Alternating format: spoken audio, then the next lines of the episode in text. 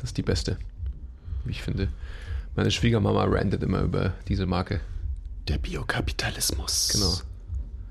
Da ist irgendwas schon nicht mehr so, so bio, wie es bio sein könnte. Und somit herzlich willkommen zum erst, zu der ersten Folge vom MTMT Bio Podcast. Heute sprechen wir über alle Übungen, die einen sehr, sehr geringen CO2 Warte kurz. Footprint haben. Wir müssen kurz dem DJ nebenan sagen, Ah, dass er seine Bässe ein bisschen runterschrauben muss. ja, stimmt. Es ist nicht so, nicht so schlimm wie beim letzten Mal.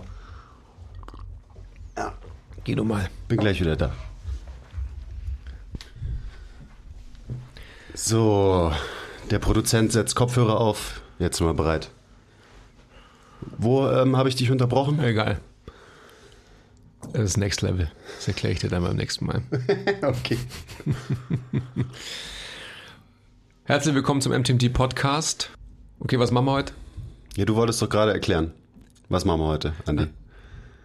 Soll ich meinen jetzt Erzähl uns den Arbeitstitel für den heutigen Podcast. Arbeitstitel? Hm. Der Extension Bias als Maxime im Krafttraining. Hm. Ja, das kann man natürlich so nicht hinschreiben. Versteht ja auch keiner. Versteht kein Mensch. Aber was meine ich denn damit?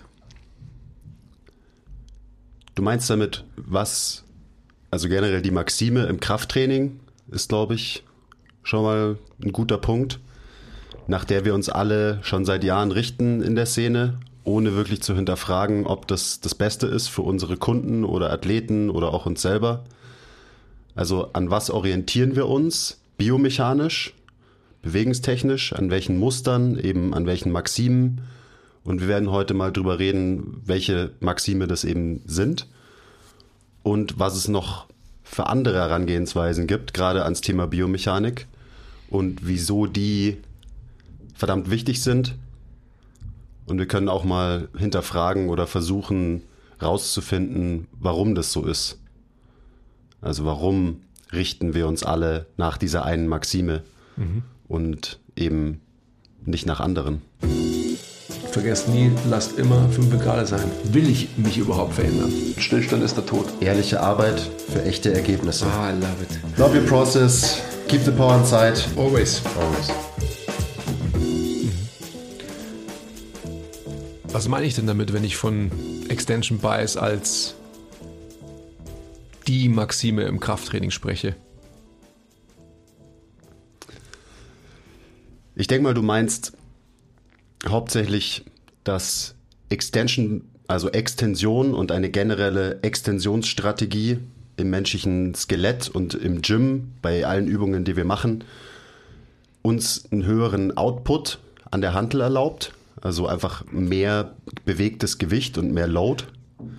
Und da sind wir dann auch schon bei der Maxime Nummer eins, nach der sich eben alles richtet, gerichtet hat in den letzten Jahren, bewegtes Gewicht. Also Load, bewegen, das ist irgendwie das Wichtigste. Und dementsprechend haben wir Biomechanik, die Art und Weise, wie wir Bewegungen coachen, selber machen, so angepasst und so manipuliert, dass wir maximal viel Load bewegen können. Mic Drop. Okay, ja, danke. können. Und da ist halt die Frage, ob das die richtige Herangehensweise an das Ganze ist. Mm, Meine Antwort wäre nein, ist es nicht. Kann es sein in manchen Fällen, aber wenn man eben nur diese eine Linse hat und nur diese Herangehensweise an Training, Biomechanik und Bewegung, dann geht extrem viel verloren. Und das ist das große Problem.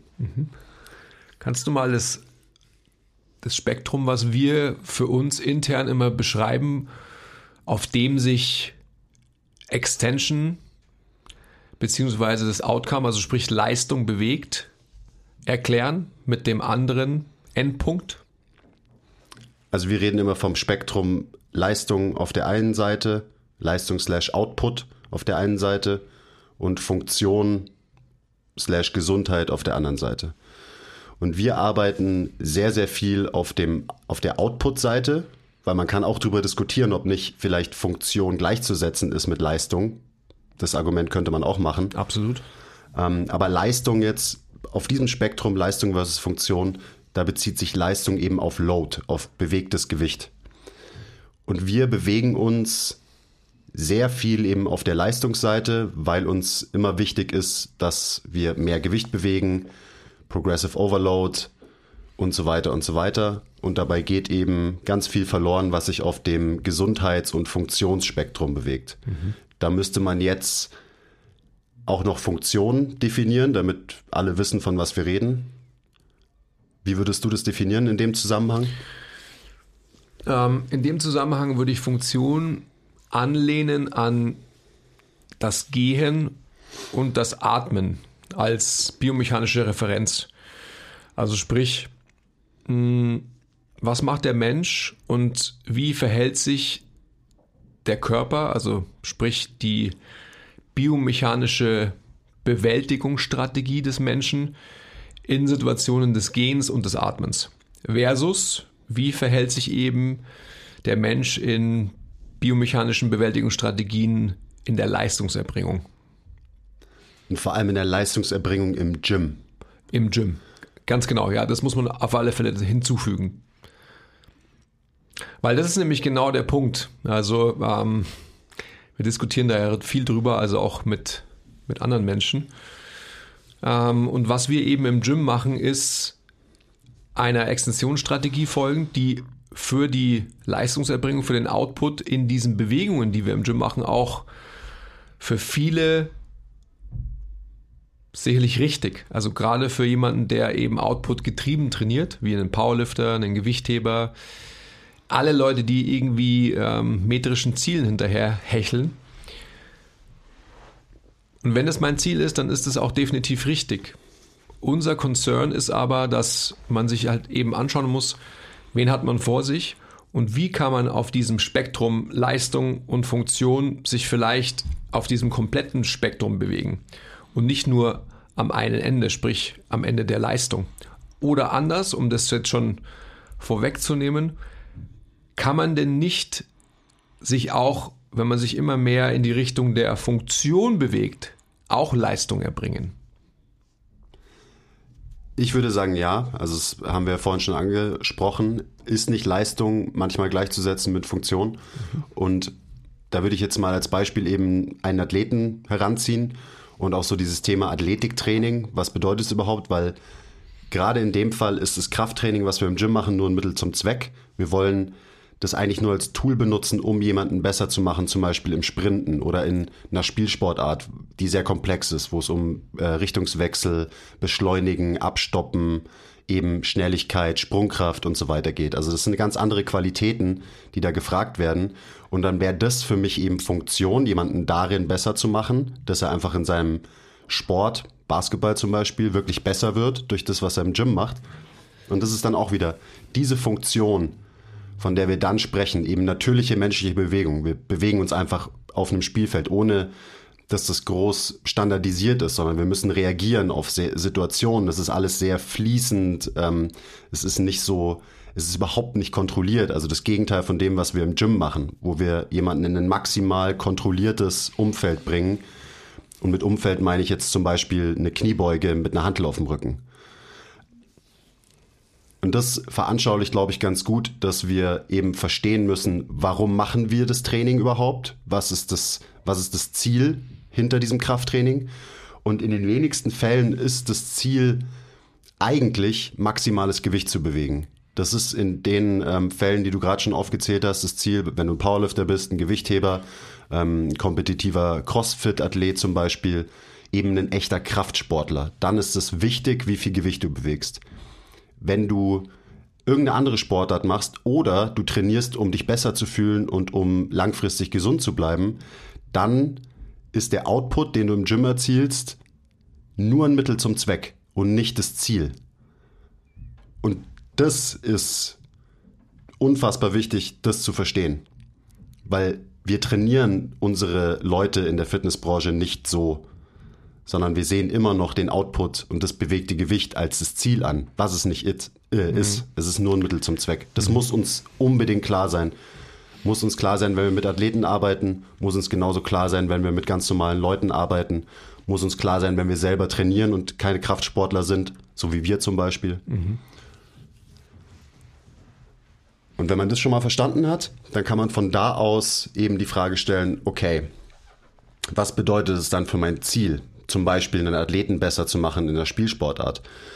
Und da muss es mir dann darum gehen, eben die Biomechanik, wir reden immer von echter Biomechanik, die echte Biomechanik des Menschen zu erhalten, zu verbessern. Und wenn ich das schaffe und wenn der aus dem Gym einen Übertrag bekommt, eben auf seine Fähigkeit, die Richtung zu wechseln oder schnell zu sein oder Kräfte besser zu absorbieren, dann mache ich einen wirklich, wirklich guten Job, weil dann verfolge ich das eigentliche Ziel, den Menschen auf dem Spielfeld besser zu machen und nicht ein falsches Ziel, weil es ist einfach falsch, den Menschen maximal viel äh, Gewicht in der Kniebeuge bewegen zu lassen. Mhm. Weil das ist einem Fußballer scheißegal und es sollte ihm auch scheißegal sein. Was lernt er denn dann wirklich durch Kniebeugen, der Fußballer? Ja, wie er halt seine Knie nach außen drückt und ähm, seine Hüfte nach hinten schiebt bei einer Kniebeuge, die absolut nichts mit irgendeiner Bewegung, die er jemals auf dem Spielfeld ähm, machen wird, zu tun hat. Mhm. Also am Ende spielt man dem Menschen wahrscheinlich biomechanisch gesehen falsche Muster auf. Ich weiß nicht, ob falsch das richtige Wort ist. Beziehungsweise man zwingt ihn in eine Bewältigungsstrategie im Gym, mhm. die wenig Übertrag hat aufs echte Leben seinen eigentlichen Sport etc. Bezogen auf seinen eigenen äh, eigentlichen Sport definitiv dann falsch. Ja. Also nicht zielführend. Das ist für mich schon immer eine große Frage, die sich für mich immer mehr herausstellt. Das haben wir auch mit, mit Mike, Shoutout Schmeik, Schmeichel Alex oder? Schmeichel Alex. Im, Im Mentorship Talk über mehrere Folgen diskutiert, was ist wirklich der Übertrag vom Gym aufs Playing Field. Also, ja, I don't know. Es ist natürlich schon so, dass Maximalkraft ähm, einen Übertrag haben wird, aber auch nur bis zu einem gewissen Punkt. Also die Diminishing Returns, keine Ahnung, wie das auf Deutsch äh, heißt. Gibt's nicht auf Deutsch. Die werden relativ schnell dann auch einsetzen. Also stärker werden ist super, auch für ähm, Performance, für athletische Performance ist auch super für Gesundheit langfristig. Ähm, Muskelaufbau ist genauso wichtig. Aber das sind eben zwei wichtige Qualitäten, ja aber eine gut funktionierende Biomechanik, ein gut funktionierendes Skelett zu haben, ist mindestens genauso wichtig. Und das wird vergessen. Mhm. Und man sieht eben nur noch Maximalkraft ähm, und ja, oder Hypertrophie oder beides. Ich will gar nicht sagen, es wird vergessen, es wird einfach, es ist nicht bekannt. Es wird nicht gewusst und dementsprechend nicht verstanden. Mhm. Also wir haben mit vielen gar keine Gesprächsgrundlage, weil es einfach so ist, dass eben nur das eine Ende dieses Spektrums als Realität gesehen wird. Mhm. Also es gibt gar nicht dieses andere Spektrum, beziehungsweise man macht sich darüber eben keine Gedanken, weil man ja gar nicht weiß, dass es so ist, dass es das gibt, sondern the Holy Grail, die Maxime des biomechanischen menschlichen Bewegens, egal in welcher Situation, ist die Grundlage der Extension zur Bewältigung der Aufgaben, die man im Gym hat. Und das wird als Standard gesetzt für alles andere weitere sportliche Bewegen. Und das, das kann ja nicht richtig sein, oder? Also es ist doch ganz klar, das sollte jedem von uns einleuchten, dass es, dass es falsch ist. Es ist falsch. Es ist richtig für die Leistungserbringung in allen Krafttrainingsübungen, wenn man Leistung, also sprich Gewicht auf der Handel, wir sagen es schon zum dritten Mal, als Ziel hat, aber für sonst nichts. Und das ist wirklich ein großes Problem. Das sieht man ja auch, wenn man sich auf Social Media umschaut oder generell wie halt Coaches, Trainer und so ticken. Ein Beispiel ist da immer so, wenn man irgendwas postet, was nicht der Norm entspricht, eben der extensionsgetriebenen ähm, Norm, viel Gewicht zu bewegen, aka Grundübungen, das ist dann die Norm, die man ähm, die da so gesetzt wird oder auch die Basis von Bewegen sind dann auf einmal Kreuzheben, Kniebeugen, Bankdrücken, Klimmzüge, was Quatsch ist. Das ist vielleicht, das sind vielleicht die Basics im Gym, aber nicht die Basics von menschlicher Bewegung. Das ist auch wieder, das ist einfach falsch. Und das sieht man dann, wenn man mal irgendwas postet, was nicht dieser Norm entspricht, wie Leute darauf reagieren. Und die reagieren halt ganz oft mit Ablehnung und das ist Bullshit, das ist fancy Stuff, das braucht niemand, mach einfach die Grundübungen und dann wird alles gut. Und das ist ein Problem, weil die Grundübungen sind super geil und haben auf jeden Fall ihren Platz im Gym. 100 Prozent. Absolut. Aber wenn man nur das kennt, dann bewegt man sich eben wieder auf dem Leistungs, auf der Leistungsseite von diesem Spektrum und vergibt, vergisst, dass es eine andere Seite gibt und blockt das auch ab, weil boah nee, das kenne ich nicht und der steht irgendwie asymmetrisch und der äh, flext seinen Rücken bei der Übung so. Das ist falsch, das entspricht nicht meiner meiner gelernten Norm. Ähm, also schreib, kommentiere ich da jetzt drunter, was ist das für ein Bullshit? Hör auf mit dem fancy Scheiß und mach äh, Backsquats und Kreuzheben. Und wenn wir dieses Mindset als Coaches, vor allem als Coaches und Trainer, nicht verlassen können und nicht offen sein können dafür, dass es da mehr geben muss, dann haben wir ein Problem, weil dann kommen wir als Szene nicht weiter. Und da sehe ich gerade die Fitnessbranche so ein bisschen. Absolut. Ich würde gerne so ein paar Beispiele geben, weil es ist schon sehr. Also wir merken ja in der Diskussion mit so vielen Menschen, dass es für, für die meisten sehr schwer greifbar ist und sehr. Also der Zugang dazu ist nicht einfach. Ja. Ein Beispiel von vielen. Ähm, schaut euch eine Ruderbewegung an. Also jemand macht Seated Rows. Wie posi- positioniert sich der Mensch? Wie positionieren wir uns meistens? In Extension, das heißt ähm, funktionell, will ich jetzt gar sagen, und athletisch ist ja eine Haltung, die aufrecht ist, die gestreckt ist. Und was passiert dann? Jemand äh, sitzt da in Extension, vielleicht vermeintlich sogar in einer gewissen Hyperextension, das heißt in einem gewissen ähm, vorgekippten Becken. Der Brustkorb ist als größte Referenz im Raum nach vorne geschoben, also sprich die Rippen sind extrem geflärt, die Rippen sind extrem geöffnet, also sprich Atemmuster stimmen schon mal nicht. Wenn ich vorhin als Referenz Atmung, also die normale Atmung angegeben habe, dann ist die auf alle Fälle schon mal fucked up. Ähm, und was passiert dann mit dem oberen Rücken? Also der ja vermeintlich die Hauptdynamik in dieser Bewegung darstellt. Die Schulterblätter, was machen die? Die werden hinten maximal zusammengezogen, wie es nur irgendwie geht, weil dann ist die Bewegung richtig, weil um das geht's ja. Und welcher Stellenwert wird der Bewegung der Schulterblätter vom Rücken nach außen gleitend beigemessen? Wahrscheinlich bei den meisten gar keiner. Das heißt, es geht bei einer Zugbewegung nur darum, die Schulterblätter so maximal fest nach hinten unten zu ziehen. Weil das ist dann das Richtige. Und es ist das Richtige für eine Leistungserbringung mit dem Outcome, dass man viel Gewicht bewegt. Am Ruderzug. Am Ruderzug. Herzlichen genau. Glückwunsch. Herzlichen Glückwunsch. Was macht man aber damit? Man hat im Endeffekt wieder, wenn man so will, Retraktion und Protraktion auf dem Spektrum. Das heißt, man sollte beide Endpunkte in Anführungsstrichen erreichen. Was macht man aber beim Rudern im Sitzen, wenn man in der Extensionsstrategie diese Bewegung bewältigt? Man hat nur das Ende der Retraktion im Visier. Und das ist, glaube ich, eine ganz gute Veranschaulichung dafür, wie menschliche Bewegung nicht funktioniert, weil menschliche Bewegung ist immer ein Wechsel zwischen Positionen, Extension, Flexion, Pronation, Supination etc., you name it. Und wenn man das mal, ich will gar nicht sagen verstanden hat, weil es sollte eigentlich so eindringlich für jeden verständlich sein, aber wenn man das mal in Consideration gezogen hat, oh, ja, ihr wisst schon, was ich meine, danke, dann ist es doch ganz klar, dass das, was wir im Gym in einer extensionsgetriebenen Strategie verfolgen, einfach sehr, sehr einsilbig ist. Und es wird sogar teilweise gefährlich, sage ich mal, weil dann nur eine Seite von diesem Bewegungsspektrum gesehen wird und als richtig und als gut angesehen wird, was dazu führt, dass die andere Seite als gefährlich, falsch, schlecht angesehen wird. Und das ist wirklich gefährlich. Also anderes Beispiel. Ähm, Pronation wird als schlecht angesehen, wird oft betitelt als kollabierter Fuß oder so, obwohl es einfach nur Pronation ist, weil ein kollabierter Fuß ist was anderes als Pronation. Okay, das muss man auch erstmal verstehen. Aber ähm, wir coachen, schraub deine Füße in den Boden bei einem Squat. Steh auf den Außenkanten, drück deine Knie nach außen, was alles verbunden ist mit Supination, was uns stabil und rigide macht und uns erlaubt, viel Gewicht zu bewegen, zum Beispiel in einem Squat. Wieder viel Gewicht, rigides System. Genau.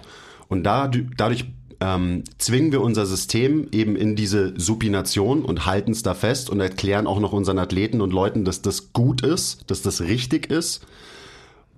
Womit wir eben riskieren, dass Pronation verloren geht. Und Pronation ist genauso wichtig wie Supination, mhm. weil es eben wieder um diesen Wechsel geht. Und wenn du durch dein Training im Kraftraum irgendwann die Fähigkeit, deinen Fuß zu pronieren, verlierst, dann geht viel, viel, viel verloren.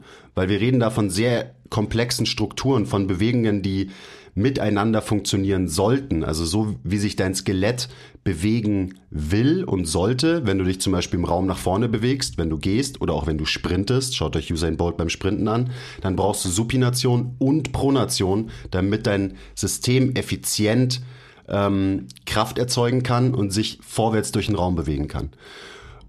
Und da ist Supination, Pronation nur ein Beispiel. Ein anderes, was auf der Hand liegt, ist Abduktion, Adduktion. Drück deine Knie nach außen. Das ist richtig. Das ist stabil. Deine Beinachse muss ähm, immer gerade sein. Das schützt deine Knie. Genau, weil sonst Valgus. Mhm. Und Valgus ist schlecht. Valgus ist auch schlecht, aber das, was die meisten Leute unter Valgus, Knievalgus verstehen, ist kein Valgus, sondern ist einfach nur Adduktion und Innenrotation, was ganz normale Bewegungen sind, die wir alle können sollten. Müssen. Müssen als gut funktionierender Mensch. Mhm. Ähm, und genau die gleiche Sache. Wir sagen Knie raus, Knie raus, Knie raus. Wir binden Leute Bänder um die Knie, damit sie ihre Knie noch krasser rausdrücken. Ähm, biasen uns dadurch in eine außenrotierte Position, vor allem in der Hüfte. Ähm, was passiert, wenn man die Kette nach unten geht? Also klar, in der Hüfte Außenrotation, im Fuß Supination. Ähm, Leute versuchen, ihre Ankle Mobility zu trainieren und verstehen aber nicht, dass das zum Beispiel, damit dein Knie nach vorne kann über die Zehen, braucht es Pronation. Das sind Bewegungen, die sind gekoppelt, mhm. natürlicherweise. Mhm. Das kann man auch ausprobieren. Also wenn man sich in, auf seine Außenkante stellt und dann sein Knie vorschiebt, dann wird es nicht so weit nach vorne kommen, wie wenn du deinen Fuß pronieren lässt, nicht kollabieren, sondern pronieren, ganz normale Bewegung, und schon wird dein Knie weiter nach vorne kommen. Also kleines Beispiel von mir selber, ich, äh, ich mache Squats und ich poste die auf Instagram und ähm, meine Knie kommen inzwischen extrem weit nach vorne, weil mhm. ich daran gearbeitet habe, eben mit meiner Meinung nach dem richtigen Fokus, nämlich einem Bewegungsfokus und Leute kommentieren so, boah, krasse, krasse Ankle Mobility und so weiter. Und dann habe ich irgendwann mal auf so einen Kommentar geantwortet, ja, ähm, thanks to flache Schuhe. Und es ist so, hä, was? Flache Schuhe? Ich habe Barfußschuhe jetzt. Flache Schuhe sind doch schlecht für Knievorschub. Du brauchst doch Gewichtheberschuhe. Aber was ein Gewichtheberschuh macht, ist, der ist so fest und tight, dass dein Fuß sich in sich gar nicht bewegen kann. Also der, der Fuß hat ähm, wie 33 Gelenke oder so das ist extrem komplex. Und wenn du diese Bewegungen blockst durch einen, in dem Fall einen Schuh, dann wirst du Knievorschub verlieren, weil du nicht pronieren kannst. Und mit meinen Barfußschuhen kann sich mein Fuß so geschmeidig bewegen in der Kniebeuge, ich kann pronieren und dadurch kann ich meine Knie noch viel weiter nach vorne schieben. Also auch wieder eine, eine Maxime, die es zu hinterfragen gilt. Oder die eigentlich gilt es nicht nur zu hinterfragen, sondern die, die muss man verändern. Okay, Rand vorbei, aber vielleicht sind das jetzt so ein paar anwendungsbezogene Beispiele, die das veranschaulichen, von was wir hier reden. Ich finde, dass wir das definitiv weiterführen sollten, weil man mit Beispielen natürlich immer am meisten Verständnis kreiert.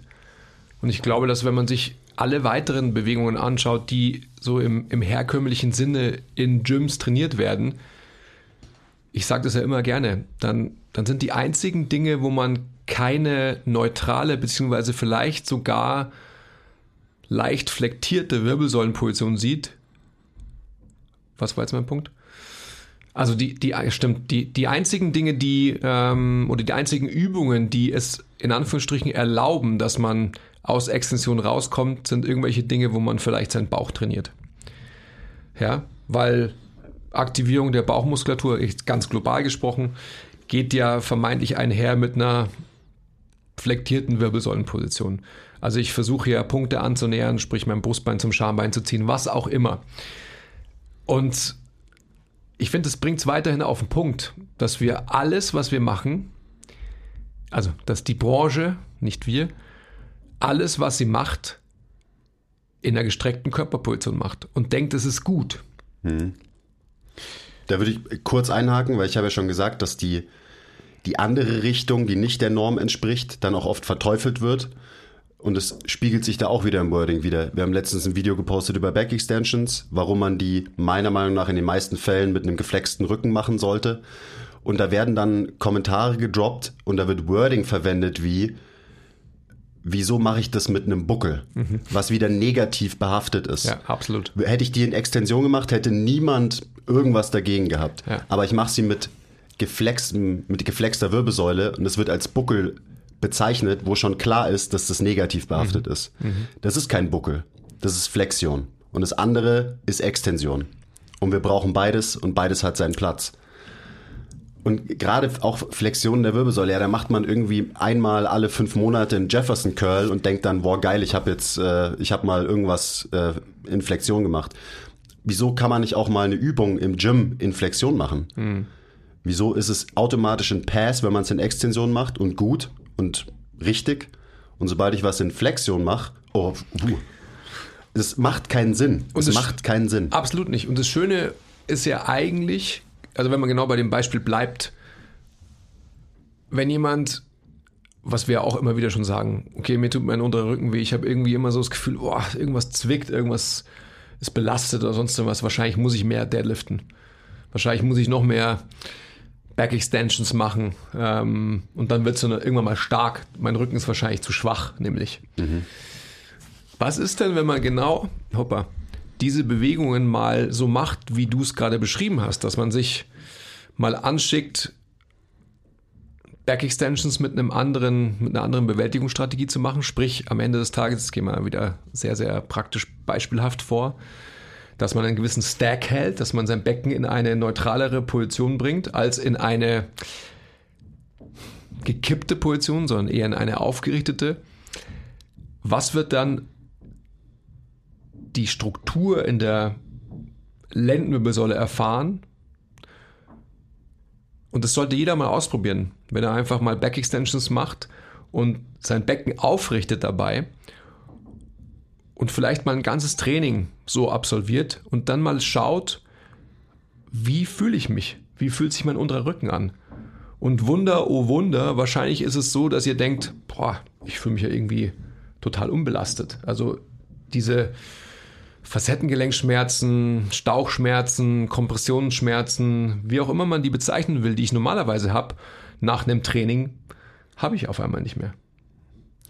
Ja, das ist ganz geil. Und da muss man sich da auch keine ähm, Lacrosse-Bälle in seinen unteren Rücken jagen oder so. Ich rede wieder von mir. Ich habe am Samstag wirklich schwer gedeadliftet, also vier schwere Sätze. Und ich habe am Montag gleich nochmal vier mal fünf schwere ADLs gemacht. Gestern war mein Rücken, mein Unterrücken tight as fuck, weil ich halt diese zwei Übungen mit dem Ziel Output mhm. äh, trainiert habe und dementsprechend halt mich in Extension gezwungen habe. Ähm, ja, gestern war ich dann super steif, hat sich nicht geil angefühlt. Also habe ich in mein Cardio-Training einfach ein bisschen Flexion eingebaut, plus auch noch Bewegung in der Frontalebene eingebaut. Also mhm. so diese zwei Sachen kombiniert, die ich halt überhaupt nicht habe, wenn ich ADLs oder schwere Deadlifts mache. Und siehe da, direkt nach meinem, meiner Cardio-Session ähm, hatte ich ein Relie äh, Relief und auch heute bin ich wieder, also fühlt sich alles wieder super geschmeidig an. Mhm. Und nicht, weil ich irgendwie passiv versucht habe, diese Strukturen zu entspannen oder whatever, sondern ich habe mein System aktiv in eine andere Position gebracht, verändere dann dadurch eben Spannungsverhältnisse von Muskeln, ähm, verändere, wo ist Kompression, wo ist Expansion im Körper, was auch zwei wichtige Konzepte sind. Also wir gehen immer auf Kompression, Kompression, Kompression, weil wir so viel Gewicht bewegen können. Sonst könnten wir diesem Gewicht wahrscheinlich gar nicht standhalten, ähm, wo dann Expansion verloren geht. Also auch wieder nur konkretes Beispiel. So habe ich das gehandelt. Jetzt geht es meinem Rücken wieder gut, weil ich einfach die andere Strategie betont und trainiert habe, die mhm. ich eben nicht habe und nicht haben will, mhm. wenn ich schwer hebe. Mhm. Da kann man jetzt in viele Richtungen weitergehen was ich ja auch schon seit geraumer Zeit sage und so bei uns Gym-intern, Team-intern immer wieder so zur Frage stelle, ist, dass sich jeder so anschauen muss, wie entwickelt sich sein Körper, wie ist auch so sein Körperempfinden, wenn auf einmal die Ausrichtung des axialen Skeletts eher der Funktion des Menschen entspricht als der Leistungserbringung. Das heißt, dass man wirklich eben schaut, wie fühle ich mich auf einmal, wenn ich bei gewissen Übungen, also es gibt ja keine Übungen, die wir verteufeln, sondern ähm, es ist einfach immer kontextabhängig. Und wenn ich aber jetzt meine, meine Bewältigungsstrategie, jetzt ich als bestes Beispiel, ist extrem auf dem, ja, in dem Bereich der, der Funktion verschoben. Und in dieser Funktion will ich weiterhin progressiv bleiben. Das hatten wir jetzt auch schon in einigen Podcasts. Unbedingt. Und mein Körper dankt mir das aber extrem. Also ich weiß nicht, wer, wer schon mehrere Podcasts von uns gehört hat, der weiß ja auch, dass ich immer wieder geklagt habe von extrem latenten lateralen Hüftschmerzen, die definitiv eine, ein Ergebnis meiner letzten 20 Jahre Krafttraining in Extension Bias waren. Und seitdem ich das nicht mehr mache und wirklich von meiner sensomotorischen Fähigkeit so gut geworden bin, dass ich eben meinen Extension Bias zumeist verlasse, wenn ich trainiere, habe ich das nicht mehr. Und das ist für mich einfach das beste, allerbeste Beispiel, woran es festzumachen ist, dass Position dictates Function, dictates Tension das einzige Konstrukt ist, das für mich im Moment sinnvoll und stimmig ist. Hm. Da ist mir jetzt gerade eingefallen, ich hatte auch noch, auch auf Instagram eine, eine gute Kon Konversation in den DMs, wo jemand hinterfragt hat, so, ja, aber selbst wenn ich die Kniebeuge so mache, dann heißt es ja nicht, dass ich, äh, dass ich dieses Muster sich auf mein Leben überträgt und so weiter. Und da muss ich sagen, doch, tut's.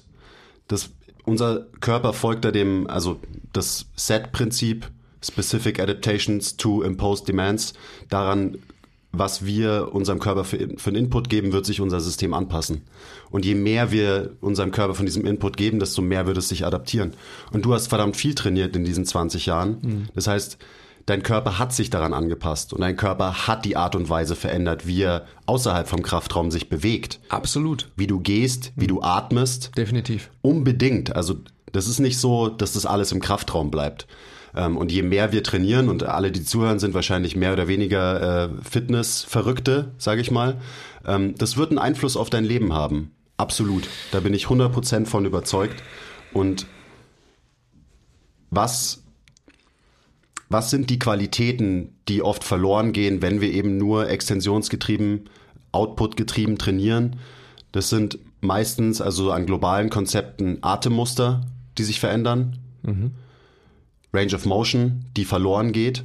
Das kann man auch relativ leicht alles immer testen, also gerade äh, Range of Motion. Und vielleicht auch bis zu einem gewissen Punkt sogar Arbeitskapazität. 100 Prozent. Also deine Ausdauerfähigkeit. Ja, absolut. Allein durch den ersten Punkt, den du aufgebracht hast, Ganz weil genau. du deine, deine Atemmuster veränderst. Ich würde jetzt nochmal exemplarisch ähm, bei mir bleiben, wenn du schon ähm, initiierst. Ich finde es wirklich das könnt ihr euch jetzt gar nicht vorstellen. Also wahrscheinlich sind viele dabei, die viel, viel jünger sind als ich. Das, das kann man sich nicht vorstellen, ähm, was ich wirklich für Schmerzen hatte. Und dann sind wir wieder bei diesem Motto so, okay, äh, Badge of Honor äh, als Powerlifter, ich brauche ja Schmerzen, weil sonst trainiere ich ja nicht richtig und so. Du brauchst auch dann zwei künstliche Hüften im Alter auf jeden Fall. Herzlichen sonst hast du nicht gut trainiert. Richtig, herzlichen Glückwunsch. 20 Jahre plus Krafttraining, 20 Jahre plus Extension Bias und da könnte man auch wieder die psychodynamischen Faktoren, das sprechen wir jetzt heute gar nicht an, dahinter sehen und so. Und wie schnell tatsächlich doch ich es in den Griff bekommen habe, dass ich diese Schmerzen und dann, ihr müsst euch wirklich vorstellen, dass ich stehe vom Stuhl auf und hatte, hatte die Schmerzen. Ich gehe eine Treppe nach oben und hatte die Schmerzen. Ja, immer hatte ich diese Schmerzen. Ähm, und Schmerzen nicht nur so ein bisschen, sondern Schmerzen. Und wie schnell habe ich das tatsächlich jetzt wieder in den Griff bekommen? Also wenn man es einfach so sieht, dass zentralnervös ja auch die Bewältigungsstrategie, wie du gewisse Bewegungen im Alltag auch in deinem Leben bewältigst, sich verändern können. Definitiv, 100 Prozent. Ich möchte nochmal auf die Funktion vielleicht eingehen. Ähm, ich kann mich erinnern, tatsächlich, als ich noch wirklich jung war, da war ich, das war so knapp der Punkt, als ich mit Krafttraining angefangen habe. Relativ spät, sage ich jetzt einfach mal, Krafttraining angefangen, so ich glaube mit 18, 19 davor Basketball gespielt und ich kann mich noch an eine Zeit erinnern, ich habe ja so Mini-Hände, also die sind ungefähr die Hälfte von deinen. True. Ich konnte aber, ähm, ich konnte mit, mit einem Volleyball konnte ich danken früher.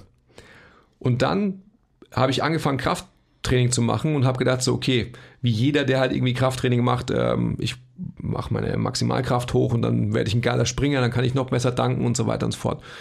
Je mehr ich Krafttraining betrieben habe, desto weniger gut konnte ich springen. Das heißt, bevor ich mich abgefuckt habe in Extension Bias etc., wo ich mir Bewegungsoptionen genommen habe, die man braucht, um ein essentiell ja, guter Sportler zu sein, indem man quasi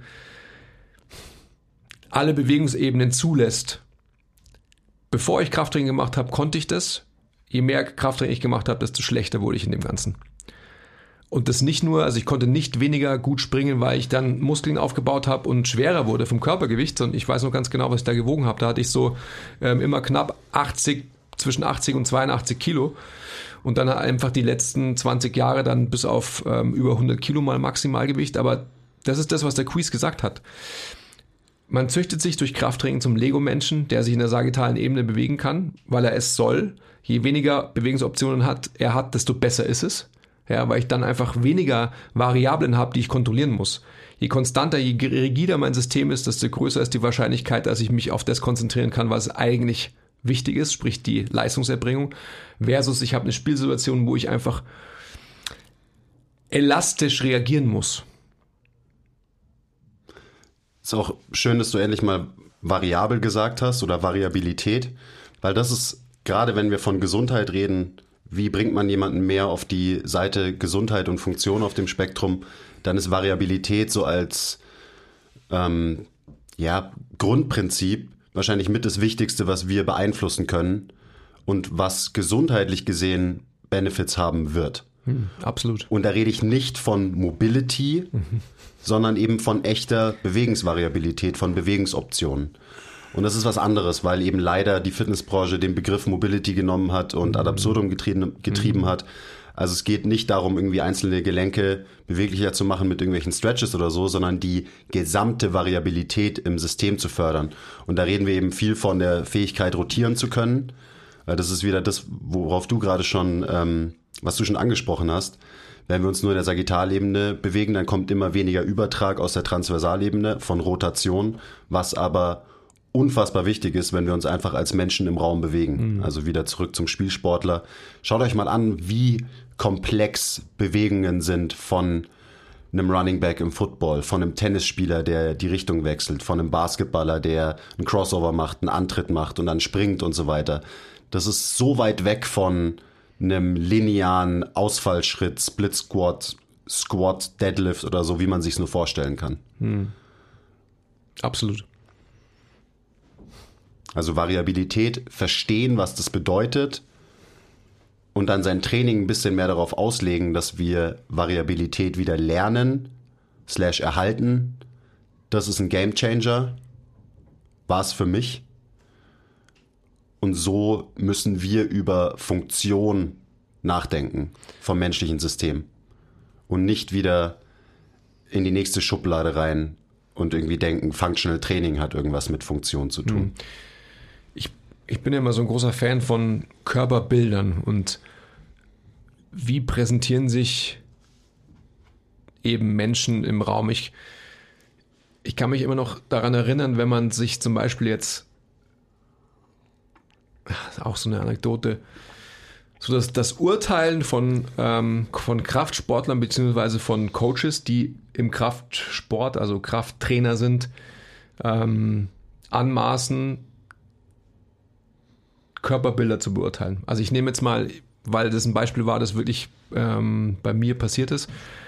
Lionel Messi, der ähm, vermeintlich von seiner Präsentation, von seinem Brustkorb her und so eher eingefallen ist. Also er hat keine Extensionshaltung, sondern er hat eher, weil ähm, er es auch braucht für sein Anforderungsprofil, für seine Sportart. Die Schultern stehen vielleicht ein bisschen weiter vorne, als ein Kraftsportler es als richtig er sehen würde. Das heißt, er hat keine gute Haltung. Ähm, ja, aber warum hat er diese Haltung, die er hat? Weil er einfach eine aerobe Leistungserbringung braucht und die kann er nur so haben.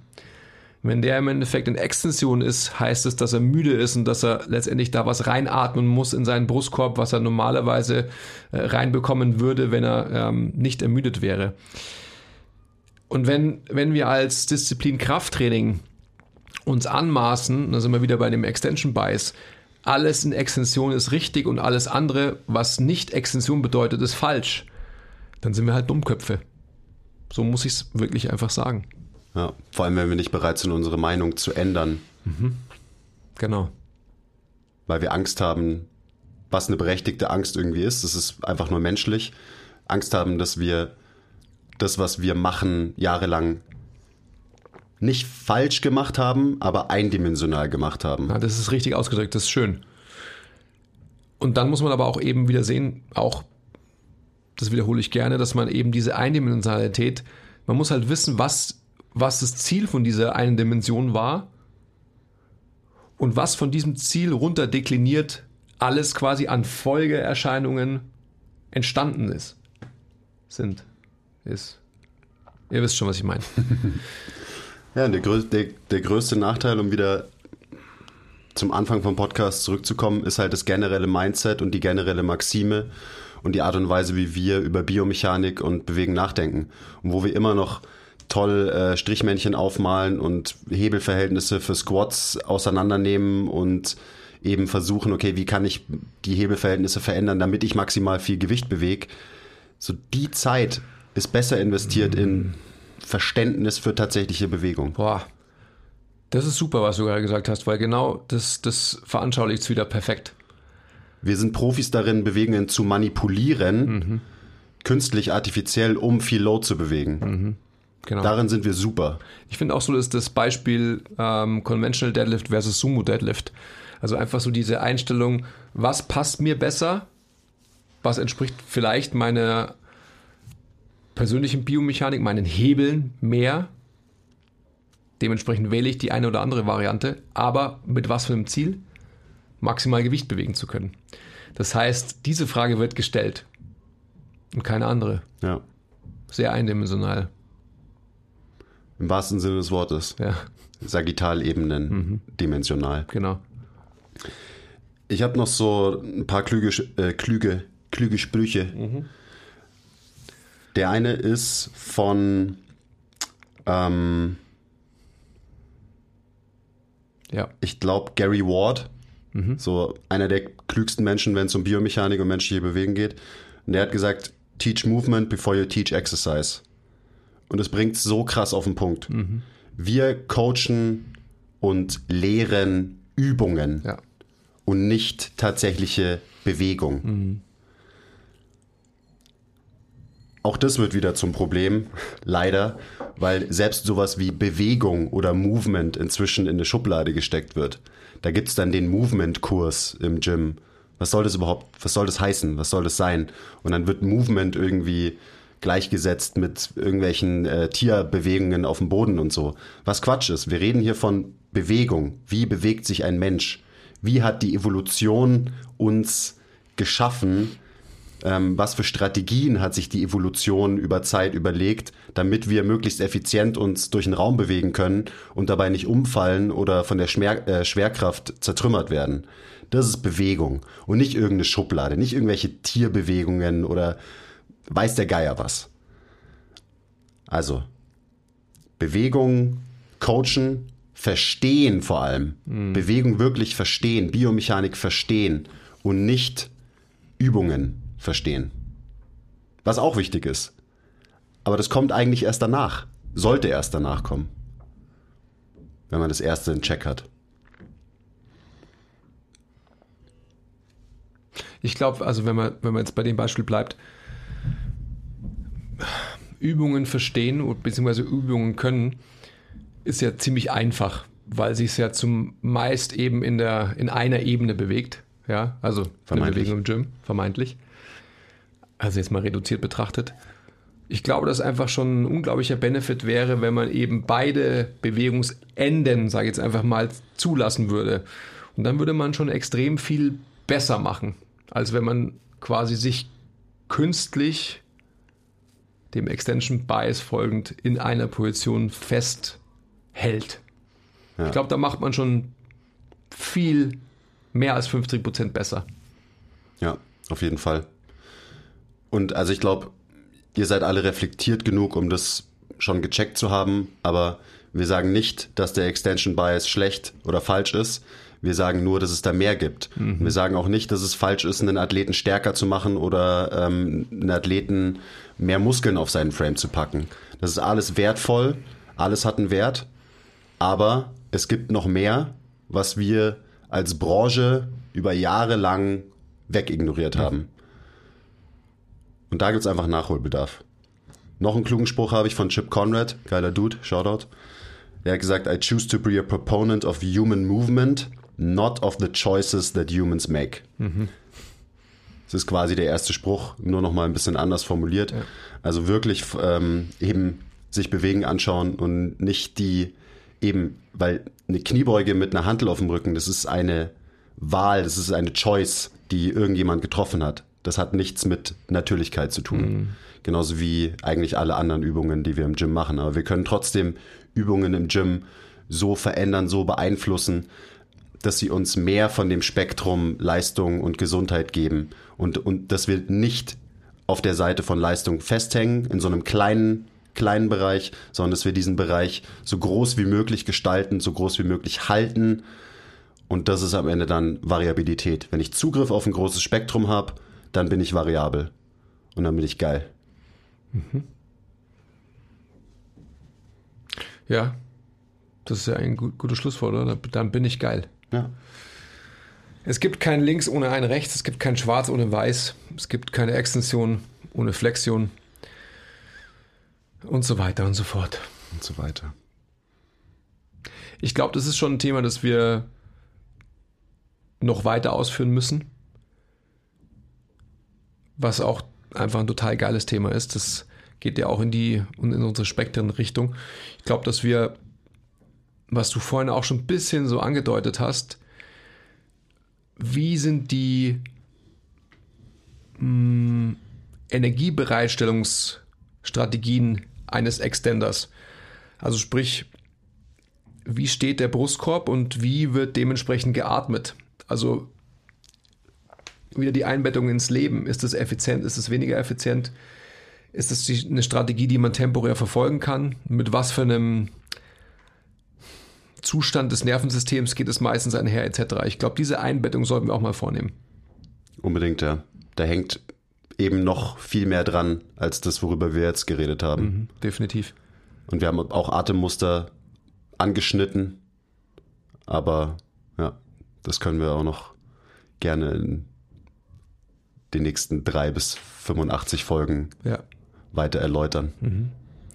Also ich finde schon so, diese globalen Zusammenhänge zu erklären und in Relation zueinander zu setzen, das macht total Sinn. Das machen wir. Unbedingt. Gut. Leute, danke fürs Zuhören. Like, subscribe, ring the bell. Kommentiert, schickt uns DMs und so weiter und so weiter. Ähm, ja, danke für eure Aufmerksamkeit und bis zum nächsten Mal. Bis bald. Hawaii.